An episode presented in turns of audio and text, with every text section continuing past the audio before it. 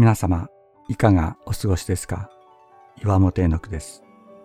今日も366日元気が出る聖書の言葉から聖書のメッセージをお届けします。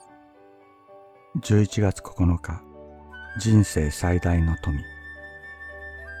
私たちは自分が持っているもので日々の生活を送り、将来の見通しを立てます。自分の持っているものによって自分の生き方と在り方が規定されるという前提で生活していると言ってよいでしょう。ですから人は自分が何を持っているかということに非常に敏感です。多くを持っている人は自分を誇り、少ししか持っていない人は不安になります。しかし聖書は人間が持ち得る最大のものは金銭や財産、知識や地位ではない。経験でもない体力や気力でもないというのです。イエス・キリストの皆こそが人が持ち得る最大の富なのだとキリストの弟子にペテロという人がいました。この人はもともと漁師で無学な普通の人だったと言います。人に分け与えるような金も持っていませんでした。しかしこの人には不思議な権威がありました。彼は生まれながら歩けず、彼に金銭の施しを求めた人に言いました。金銀は私にはないが、持っているものをあげよう。ナザレのイエス・キリストの名によって歩きなさい。ペテロがその人の手を取って引き上げると、その人は踊り上がって歩き始めたと言います。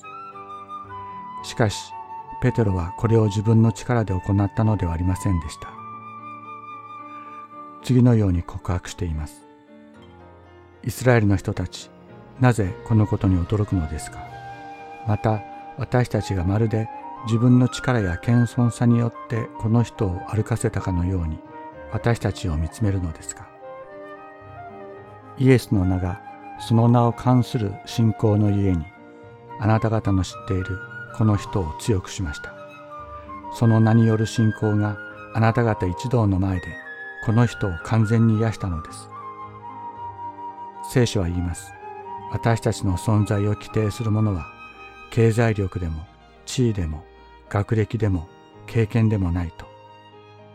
イエス・キリストの皆を知っていること、キリストによって与えられる信仰、これが私たちの在り方を決定的に決めるのだと。イエス・キリストの皆を読んで祈りましょう。自分の力や努力ではどうすることもできない状況に陥った時この方の皆が私たちの切り札となる。